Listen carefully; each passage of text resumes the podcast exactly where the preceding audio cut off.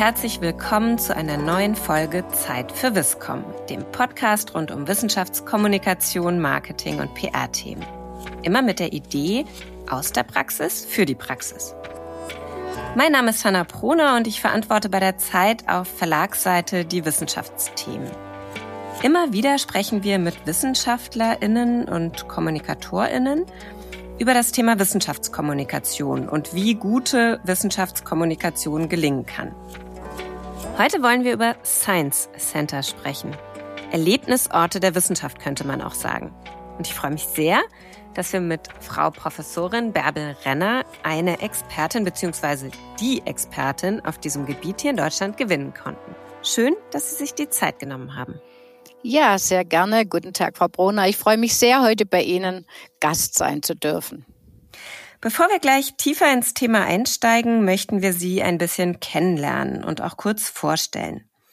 Wir sind im Januar 2023 und Sie sind seit einem guten halben Jahr, also seit Mitte 22 Geschäftsführerin der Experimenta in Heilbronn. Ja ähm, sind da aber auch schon seit 2017, habe ich gelesen, ja. haben da schon die Leitung des Bereichs Kommunikation und Verwaltung verantwortet. Und jetzt könnte man ja sagen, wow, ein echter Traumjob der Wissenschaftskommunikation. was viele interessiert sicherlich, die uns zuhören, wie sind Sie dahin gekommen? Also was war Ihr Weg bis nach Heilbronn? Ja, also ein Traumjob ist es, das kann ich vorwegnehmen. Ja, wie bin ich dahin gekommen? Ich habe äh, überhaupt keinen geradlinigen Lebenslauf und äh, Sie werden sehen, wenn ich ihn kurz skizziere, man kann das nicht planen, wie man an diese Position kommt. Also der rote Faden in meinem Leben sind äh, die Themen Bildung und Kommunikation. Ich habe Germanistik und Geschichte studiert in Tübingen und Wien, bin also nicht, wie man vielleicht in der Position erwarten würde, Naturwissenschaftlerin. Mhm. Ich war dann danach 13 Jahre im Verlagswesen, Schulbuch, Ratgeber, Sachbücher betreut, also der Schwerpunkt auch auf der Vermittlung und habe natürlich bis heute eine große Leidenschaft für Bücher. Und dann äh, würde ich sagen, veränderten zwei Anrufe mein Leben. Der erste Anruf kam, als ich äh, gerade in Elternzeit war. Ich bin relativ spät mit knapp 40 Mutter geworden.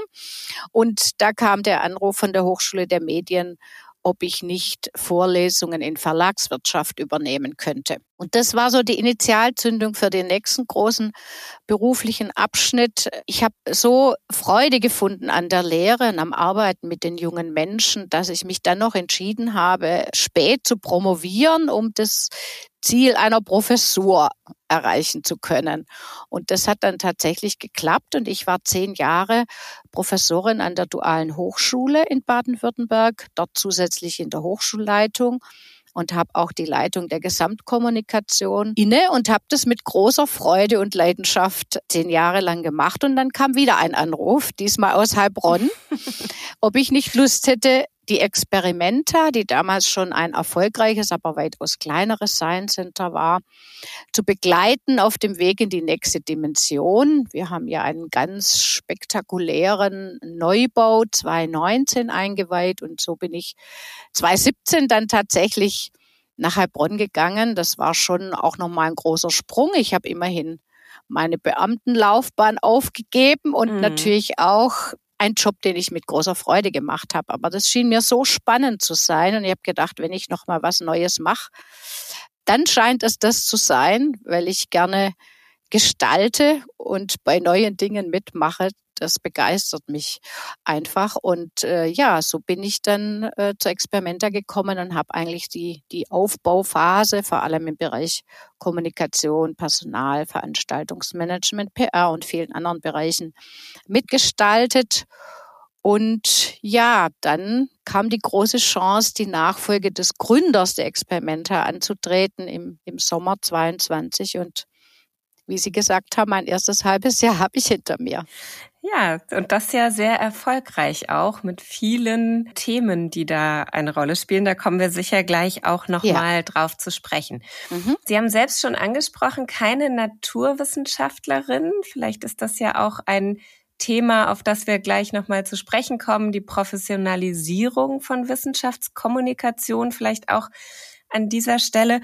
Aber vorher wollen wir uns wirklich mit den Basics einmal beschäftigen mhm. und ich würde ganz banal fragen, was ist überhaupt ein Science Center? Was ist das Besondere daran? Was macht ein Science Center aus? Es ist in der Tat nicht selbsterklärend, vor allem nicht im deutschsprachigen Raum. Also ein Science Center beschäftigt sich insbesondere mit Themen der Naturwissenschaft und Technik, aber nicht nur, mit einer ganz besonderen Konzeption, die, in deren Zentrum vor allem das eigenständige Experimentieren, das eigenständige Entdecken steht. Also kurz zusammengefasst könnte man vielleicht sagen, beim Museum sagt man berühren verboten und im Science Center sagt man mitmachen und berühren unbedingt erwünscht. Denn man lernt nur, man entdeckt neue Dinge nur durch das Handeln und das eigene Tun. Es sind eigentlich interaktive Stationen in unserer Ausstellung und wir möchten eben Menschen mit, mit spielerischen Erlebnissen überzeugen, mit Erlebnissen, die Spaß machen. Denn wenn Dinge Spaß machen, kommen die neuen Erkenntnisse spielerisch und viel leichter.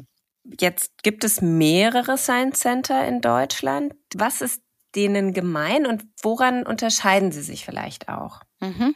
Also uns vereint, das sind jetzt äh, das Phäno in Wolfsburg, das Universum in Bremen, um die Größen zu nennen, äh, dass wir eben diese, diese interaktiven Konzeptionen haben. Und mhm. im Kern, was uns verbindet, ist auf jeden Fall, dass wir alle große Ausstellungsbereiche haben.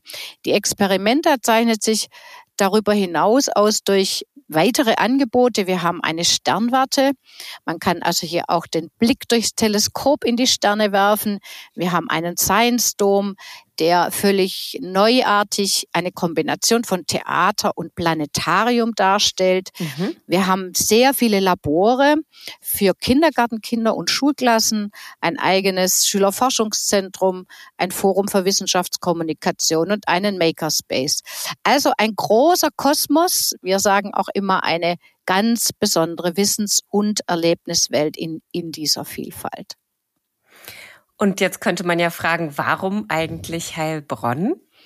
Ja, die Frage wird häufiger gestellt. Warum sind wir nicht in München, Berlin oder Hamburg? Äh, zum Beispiel. Ähm, das hat äh, den, den einfachen Grund, wir werden gefördert durch die Dieter Schwarz Stiftung. Mhm. Und der Stifter Dieter Schwarz hat sich zum Ziel gesetzt, seine Heimatstadt zur Wissens- und Bildungsstadt der Zukunft zu entwickeln. Und ähm, daher erklärt sich, warum wir in Heilbronn sind. Braucht es das auch? Also für ein Science Center, dass es eine Stiftung, ein Mäzen, eine Mäzenin, jemanden gibt, der das Ganze auch monetär mit unterstützt? Oder wäre es auch staatlich finanziert oder rein staatlich finanziert denkbar? Ich glaube, dass das sehr, sehr viel schwieriger wäre. Die Förderung und Rückhalt durch die Stiftung erleichtert uns natürlich viele Dinge dass wir einfach bei diversen Angeboten keinen wirtschaftlichen Zwängen unterliegen und natürlich auch eine andere Preisstruktur abbilden können, weil wir uns nicht ausschließlich aus den Eintrittsgeldern finanzieren müssen. Und ein ganz wichtiges Ziel unseres Hauses ist eben Barrieren abzubauen. Also Bildung und der Zugang zu einer Einrichtung wie der unseren soll nicht von finanziellen Möglichkeiten abhängen, sondern wir wollen wirklich versuchen, das ist auch unser Anspruch, wir sagen immer von drei bis 103. Jeder, der neugierig ist und äh, neugierig geblieben ist, soll eigentlich die Chance haben, bei uns an diesen Fragen der Welt und auch Fragen der Zukunft teilzuhaben. Und wir möchten Mut machen und auch Barrieren abbauen. Also ein Beispiel, wir hatten jetzt vor kurzem einen sogenannten Entdeckertag für blinde und sehbehinderte Grundschüler. Hm. und haben diesen eben ermöglicht, äh, in dem, in dem äh, bewusst geschlossenen und nicht inklusiven Konzept, dass sie dort ganz für sich, und da war das Haus eben geschlossen, unsere Welt entdecken können. Und das war ein sehr berührendes Erlebnis, das einfach so, ja, miterleben zu können, wie diese Kinder mit einer großen Sicherheit in diesem geschützten Raum agiert haben. Und das sind eben Dinge, das ist nur eins von vielen Beispielen, das können wir eben ermöglichen. Das können sie nicht, wenn sie wirtschaftlich arbeiten müssen oder sehr viel schwieriger. Mhm. Da sind wir tatsächlich direkt schon beim Thema Zielgruppen. Und das mhm. finde ich auch sehr spannend. Sie haben es zum Teil angesprochen, Schulklassen, die kommen, in Laboren unterwegs sind. Ähm, wen kann man mit Science Centern wirklich erreichen? Sie sagen von drei bis 103. Welche Zielgruppen bespielen Sie vielleicht auch mit welchen Formaten? Und auf welche Art und Weise werden die vielleicht auch unterschiedlich angesprochen? Ja, das ist ein ganz großes Ziel von uns. Wir haben auch ein großes Team und bilden insgesamt 80 verschiedene Berufe ab. Dadurch können wir auch mit einer großen Vielfalt schon in der Konzeption arbeiten. Also wir versuchen tatsächlich diese Zielgruppen über ganz unterschiedliche Vermittlungsformate zu erreichen. Ich mache vielleicht noch mal ein Beispiel. Wir hatten jetzt oder haben in Kürze wieder eine Veranstaltung bei der es um die Sterne in den Jahreszeiten geht, im Verlauf der Jahreszeiten. Und das ist zum Beispiel ein interdisziplinäres Format, bei dem wir mit dem Württembergischen Kammerorchester zusammenarbeiten. Das mhm. heißt, das Orchester spielt Vivaldi und zwischen den Sätzen der vier Jahreszeiten erklärt ein Kollege von uns, ein Astrophysiker, illustriert dann durch den Himmel im Planetarium, wo befinden sich die Sterne, wo befindet sich die Sonne, wie entstehen eigentlich Jahreszeiten. Und das ist so ein, ich sage jetzt mal auch ein sinnliches Erlebnis, dass dort ganz andere Menschen sitzen, als die, die üblicherweise vielleicht zu uns ins Haus kommen. Und solche Formate sind eben für uns das Spannende zu sehen, wie erreichen wir welche Menschen. Mhm. Und wie kann man dabei dann auch die Heterogenität von Vorwissen, nenne ich es jetzt mal, ausbalancieren? Also Barrierefreiheit hat ja einerseits den Aspekt, wirklich jeden mit hineinzubringen, aber dann auch, wenn sie da sind, gibt es ja doch ein, gerade im Bereich der Wissenschaftskommunikation häufig sehr unterschiedliche Vorwissen. Wie gehen Sie daran? Das ist eine Herausforderung, absolut. Und wir versuchen das natürlich, auch indem wir Pre-Tests machen und, und immer auch Tests erstmal mit den eigenen Kolleginnen und Kollegen indem, und auch Besucherforschung machen, das auszuloten und zu sagen, wie einfach müssen wir sein? Aber es darf ja nicht zu stark simplifiziert werden, sodass die Menschen, die, wie Sie sagen, ein Vorwissen haben, sagen, oh Gott, das war ja doch zu einfach und ich habe überhaupt keine neuen Erkenntnisse gewonnen. Das ist nicht ganz einfach, aber das versuchen wir eben durch die große Bandbreite unserer Formate. Wir haben eine SkyDay-Vortragsreihe, die sich gezielt an Schüler der, der Sekundarstufe 2 und interessierte Erwachsene erwendet und dann eben, wie gesagt, ganz spezifische Angebote für Kindergartenkinder. Wir haben auch Dinge schon für Best Ager gemacht, wo wir sagen, ja, da müssen wir die Dinge ein bisschen anders aufbereiten. Und wir haben natürlich spezifisch im Austausch mit der Fachcommunity auch Fachvorträge und Fachkongresse, wo sich dann die absoluten Expertinnen und Experten treffen. Also wir, versuchen das schon möglichst zielgruppengerecht ähm, zu machen. Aber das ist in der Tat äh, auch eine Herausforderung. Wie transportieren wir so ein komplexes Themengebiet wie Nachhaltigkeit zum Beispiel, mhm. ähm, so dass wir für alle etwas dabei haben, für die, die schon eben äh, sehr umfassend informiert sind oder für die, die sagen, ich wollte immer schon mal verstehen, was ist Klimawandel oder was, was ist denn eigentlich, was hat es mit der KI auf sich? Jeder spricht über KI, was ist das eigentlich? Mhm. Also äh, wir sind beständig dran, unsere Angebote zu evaluieren und zu optimieren. Das finde ich auch sehr spannend zu sagen. Es gibt eben auch diese Verknüpfung von Praxis und Theorie, also ja. von Begleitforschung und ja. von einem ständigen Evaluieren, weil ich denke, genau das macht ja gute Wissenschaftskommunikation an der Stelle auch aus. Also eine Vielfalt von Zielgruppen. Ich habe auch rausgehört, eine Vielfalt von Zielen, also von Begeisterung bis wirklich auch Erklärung bis Ausprobieren. Wir haben schon über die Herausforderungen gesprochen. Unabhängigkeit, damit auch eben gut, wenn man einen starken Partner wie die Stiftung an der Seite hat. Ist auch die Regionalität in Heilbronn eine Herausforderung oder würden Sie sagen, die Zielgruppen, die sind ganz überregional und, und kommen von überall her nach Heilbronn. Das ist ein Ziel. Wir, wir haben 2019 sind wir sehr spektakulär gestartet, weil parallel dazu in Heilbronn die Bundesgartenschau stattfand. Das heißt, mhm. da kamen automatisch sehr viele Gäste in die Stadt. Ja, und ab 2020 äh, war die Pandemie das Bestimmende. Und äh, da hatten wir natürlich wie alle anderen Häuser auch mit, mit Lockdown-Phasen, mit großen gesetzlichen Restriktionen und Vorgaben zu kämpfen. Das heißt, wir haben eigentlich jetzt wieder äh, den Normalbetrieb, sage ich mal, aufgenommen und sind natürlich bestrebt, ein Haus wie das unsere bundesweit, international äh, sind wir gut vernetzt, aber vor allem auch bundesweit äh, bekannt zu machen. Das ist ein, ein großes Ziel, an dem wir arbeiten. Wir sind das größte Science Center in Deutschland und damit geht auch ein gewisser Anspruch natürlich einher. Die Pandemie hat ja viele Themen beschleunigt. Also wenn man an die Arbeitswelt denkt, die Digitalisierung, auch dass wir diesen Podcast hier nicht mhm. gemeinsam mhm. in einem Podcast-Studio aufnehmen, ja. sondern weit entfernt voneinander sitzen können. Wenn man sich die Arbeit der Experimenter anschaut, Gab es auch da eine Veränderung und das Stichwort Digitalisierung? Ist es überhaupt möglich, erfahrungsbasiertes Lernen zu digitalisieren? Eingeschränkt. Wir haben uns natürlich auch äh, beholfen, haben Vorträge aufgezeichnet, wir haben Laborversuche zum Mitmachen für zu Hause, aber auch für Lehrkräfte natürlich aufgezeichnet und haben natürlich die Dinge gemacht, die alle vergleichbaren Einrichtungen gemacht haben. Aber es gibt nichts über das persönliche Erleben. Und wir haben auch Studios, in denen kreativ gearbeitet wird und wie gesagt in den Laboren dieses eigenständige Erforschen und äh, mit dem Reagenzglas arbeiten oder mit anderen Dingen und vor allem natürlich in der Ausstellung das Interaktive, das können sie nur bedingt digitalisieren. Also der Mensch braucht die persönliche Begegnung, das ist meine tiefe Überzeugung. Und dieses Inspirierende und Besondere der persönlichen Begegnung und des Austauschs und des Lernens, das ist durch nichts zu ersetzen. Jetzt hat sich ja trotzdem wahrscheinlich schon viel verändert in den knapp 15 Jahren, sage ich jetzt mal grob, die das Konzept Experimenter, bisschen weniger vielleicht in Heilbronn ähm, ja. schon existiert. Was ist anders geworden? Es ist ja so eine halbe Generation, könnte man sagen. Man spricht auch viel von der Gen Z, die sich eben im Netz bewegt.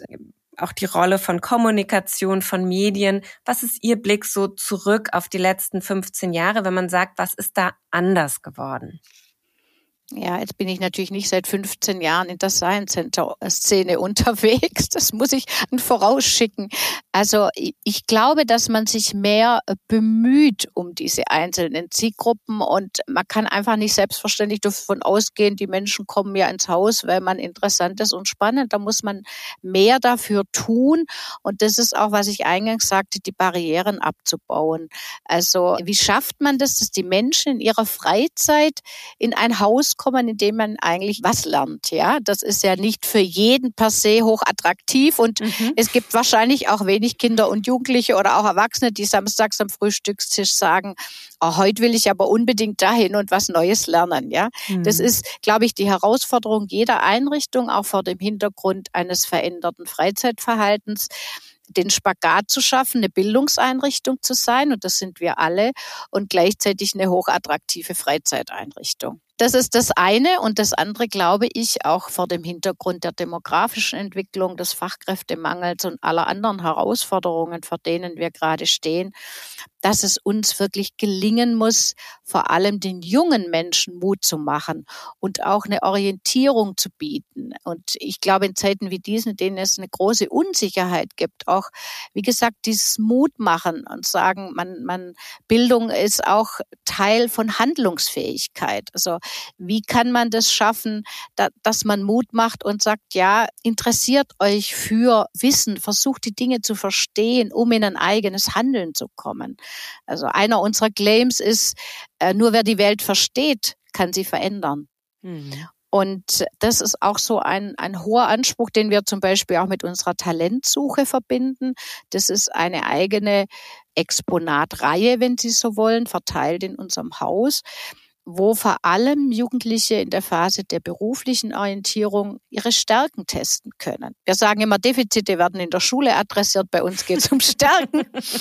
Und da geht es um Stärken. Habe ich Stärken im künstlerischen Bereich, im Organisieren, im unternehmerischen Bereich, im sozialen Bereich? Bin ich besonders kreativ? Und wenn man diese Talentreise abgeschlossen hat, bekommt man auch ein Stärkenprofil, wo man sieht, ah, da bin ich aber wirklich besser als die anderen. Oder ich habe hier ein besonderes Talent und man kann, da haben wir eine äh, Kooperation mit der Agentur für Arbeit sich dann auch spezifisch beraten lassen. Das ist so eins, ein Format, das neuer ist, wo wir sagen, ja, Mut machen ist ein wichtiger Teil unserer Aufgabe. Damit sind Sie schon an dem Punkt, wirklich nach vorne zu schauen, auch in die Perspektive. Das heißt nicht mal 15 Jahre zurück, sondern wenn wir mal 15 Jahre nach vorne denken, und das ist ja bei den derzeitigen Entwicklungsgeschwindigkeiten eine sehr lange Zeit, aber ja. einerseits Orientierung geben, also Wissenschaftskommunikation auch als Leitplanke, nenne ich es vielleicht mal. Was würden Sie vielleicht noch sehen als Potenziale, auch gerade von Science Centern?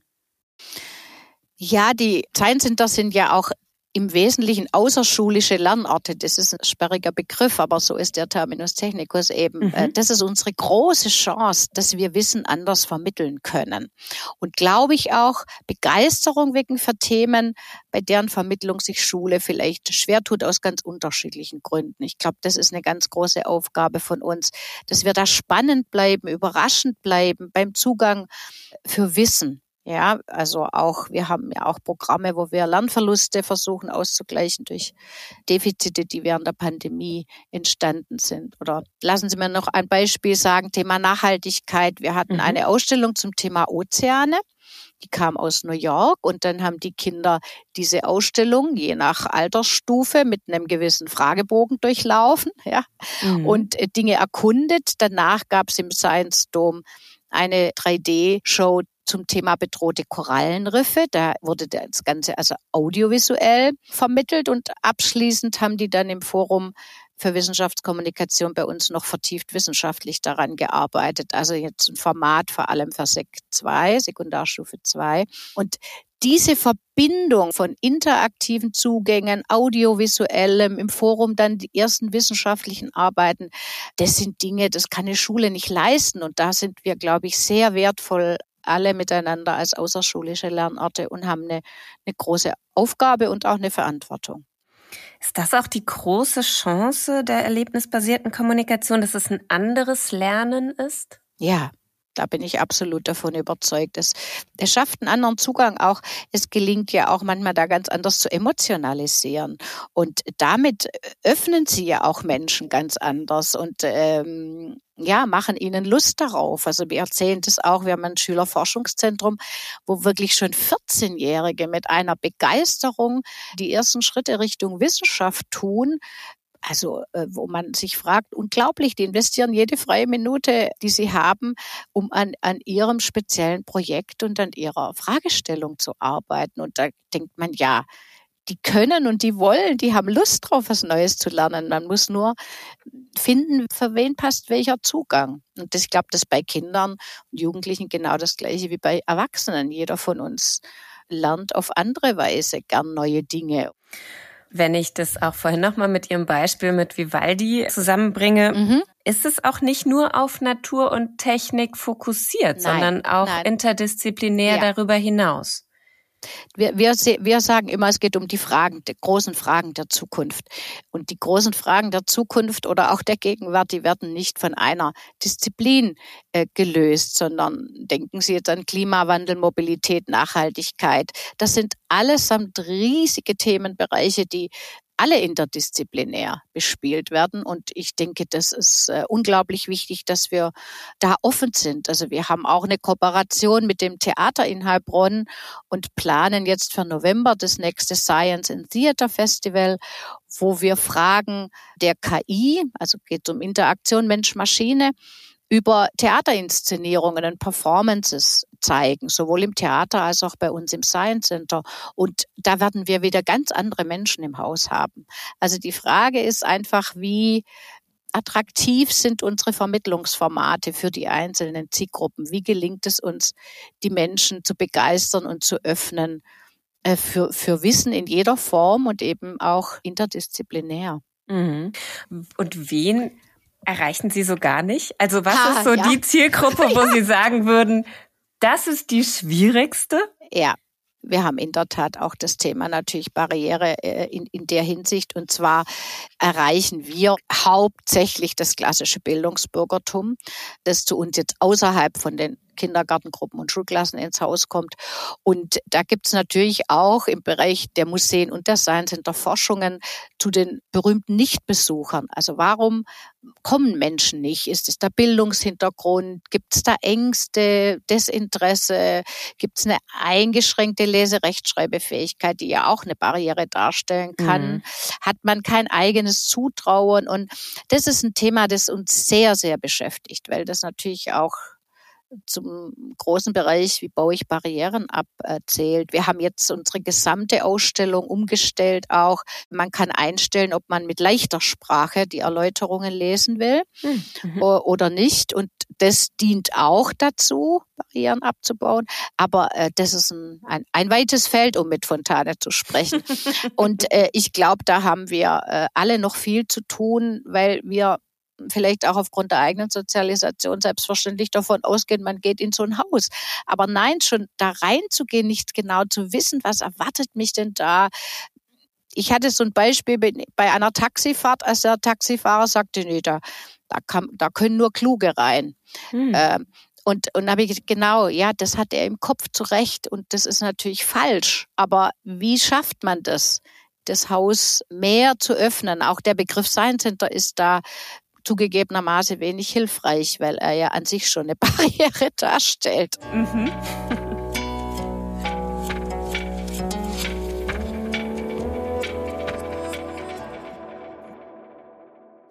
Jetzt ist es ja so, dass wir ganz viele Hörer und Hörerinnen haben, die selbst Wissenschaftlerinnen sind oder auch mhm. Kommunikatorinnen in Projekten oder für Institutionen denen wir gerne etwas mitgeben, was sie selbst direkt ausprobieren und anwenden können.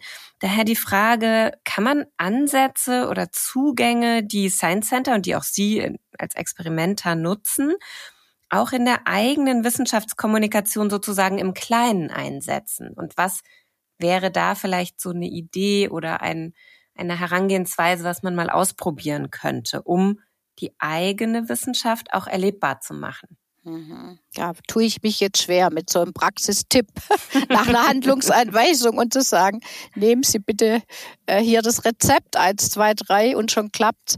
Ich glaube, das hängt sehr von der Konzeption und der Möglichkeiten des eigenen Hauses ab, ob man jetzt auch Laborkurse hat oder eben einen Schwerpunkt auf der interaktiven äh, Ausstellung. Also meine positiven Erlebnisse so hier waren und das kann ich natürlich gerne teilen, dass wir vor allem mit diesen interdisziplinären Kooperationen, also Kooperationen in, in, in ganz vielerlei Form. Ich bin ein begeisterter Netzwerker, weil ich immer glaube, wenn man zusammenarbeitet, kann einfach meistens was sehr Gutes dabei rauskommt, mhm. dass man sich öffnet, vielleicht mit anderen Akteuren in der Stadt. Also wir haben auch eine Ausstellung zum Thema Geschmack, die haben wir ganz weit gespielt ins Stadtmarketing hinein und dann war eben ein sechs Monate lang die ganze Stadt unter dem Leitthema Geschmack. Und Geschmack können Sie ganz weit spielen. Da mhm. kann natürlich das Konzerthaus mitmachen, das Theater, da kann aber auch die Espresso-Bar und der Schuhladen mitmachen. Also, dass man sich mit diesem Thema auseinandersetzt.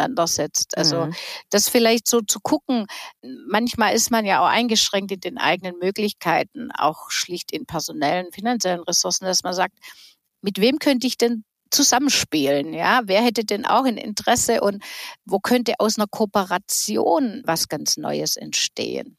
Das finde ich ein super Praxistipp. Also zum einen die Kooperation, zum anderen und das waren aber zwei Dinge, die für Sie so selbstverständlich wahrscheinlich sind. Mhm. Ich finde auch nochmal der Punkt der Konzeption, also tatsächlich, ja. wie konzeptioniere mhm. ich meine Wissenschaftskommunikation? Und die Interaktion. Also je nach, Sie sagten gerade Laborflächen oder so, also wirklich das Zusammenspiel mit den Zielgruppen und nicht über Zielgruppen sozusagen zu kommunizieren. Also ich finde, da waren schon mindestens drei Praxistipps äh, mit drin. Vielleicht noch mal zum Thema Netzwerk. Auch Science Center sind ja zumindest in Europa äh, in einem Netzwerk organisiert. Mhm. Ähm, und da hat bei Ihnen in Heilbronn ja im letzten Jahr auch eine große Tagung stattgefunden. Ja, genau. Wollen Sie uns da vielleicht noch mal einen kleinen Einblick geben? Was hat da stattgefunden und wer ist da eigentlich in diesem Netzwerk mit drin? Ja, sehr gerne. Das ist die Excite, ein großer Verband mit Sitz in Brüssel. Und die Excite ist eigentlich der Verband, der, der international so der Zusammenschluss ist von Science Centern oder Museen mit einer ähnlichen konzeptionellen Ausrichtung. Und da gibt es immer eine große Jahrestagung. Und wir haben uns natürlich riesig gefreut, dass wir die nach Heilbronn holen konnten. Die war immerhin davor in Städten wie Porto, Warschau oder Kopenhagen. Mhm. Da mussten mussten international die Menschen schon mal gucken, wo liegt denn überhaupt Heilbronn. Äh, und das war natürlich mit Planungen mitten in der Pandemie äh, schon äh, wirklich eine Herausforderung, weil wir nicht wussten, kann überhaupt jemand reisen, darf jemand reisen wie können wir eine große Tagung organisieren, bei der, wenn es gut läuft, 900 bis 1000 Menschen zusammenkommen. Mhm. Aber es mhm. ging alles gut und es war großartig und man hat vor allem dann natürlich direkt nach der Pandemie äh, gespürt, wie wichtig diese persönliche Begegnung war in den Workshops, aber auch in den Begleitprogrammen. Und es wurde eben intensiv auch über das Thema Inklusion mhm. diskutiert. Mhm. Also wie kann man einfach auch noch gehandicapte Menschen besser begleiten in unseren Häusern? Und ganz großes Thema natürlich äh, KI und Nachhaltigkeit. Und mhm. dabei Nachhaltigkeit nicht nur auf der Angebotsseite. Da tun wir, glaube ich, alle schon relativ viel. Aber die große Herausforderung ist, wie machen Sie die Häuser selbst im Betrieb und als Unternehmen nachhaltiger? Von den Energiekosten her? Was geben Sie vor für Reisen? Wie sollen die Exponate vielleicht auch von den Materialien her aus äh, nachhaltiger produziert werden? Das sind ja ganz viele Fragestellungen in unserem täglichen Betrieb und da hat man gemerkt, da ist man sehr auf der Suche nach Best Practice.